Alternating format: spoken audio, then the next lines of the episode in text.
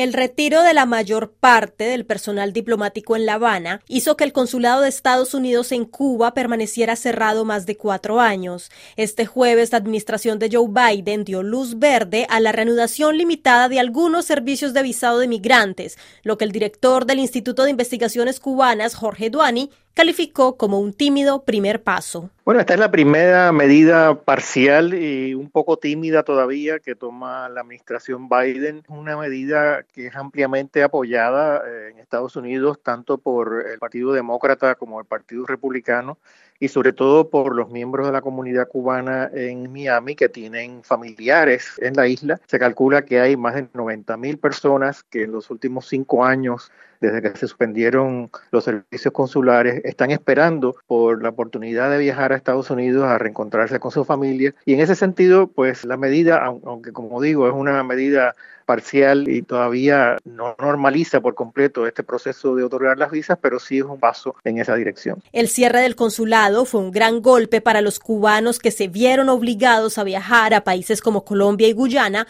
para solicitar el documento. Timothy Zúñiga Brown, encargado de negocios de la embajada, dijo que en principio el consulado solo programará citas para visas de inmigrantes a aquellas personas que hayan presentado su documentación completa, pero que en el periodo de transición el principal lugar de procesamiento para los solicitantes de visados será Georgetown, Guyana. Por su parte, Duani también se refirió a otras medidas que los cubanos esperan ansiosamente. La de las remesas en particular me parece que es una medida importante que lamentablemente no se ha tomado ningún, ninguna acción al respecto, pero que representaría un influjo importante de dinero para el sostenimiento de miles de hogares cubanos que en este momento están eh, experimentando una situación muy difícil eh, la compra de alimentos, de medicinas. El problema en este momento parece ser que el gobierno de Estados Unidos está buscando la manera de que estas remesas, estas transferencias de dinero de Estados Unidos a Cuba lleguen a manos de los ciudadanos cubanos ordinarios y no, como ha ocurrido hasta la fecha, que se quede una gran porción de ese dinero en manos del gobierno y especialmente del ejército. El cierre del consulado sucedió cuando el gobierno del republicano Donald Trump argumentó misteriosos incidentes de salud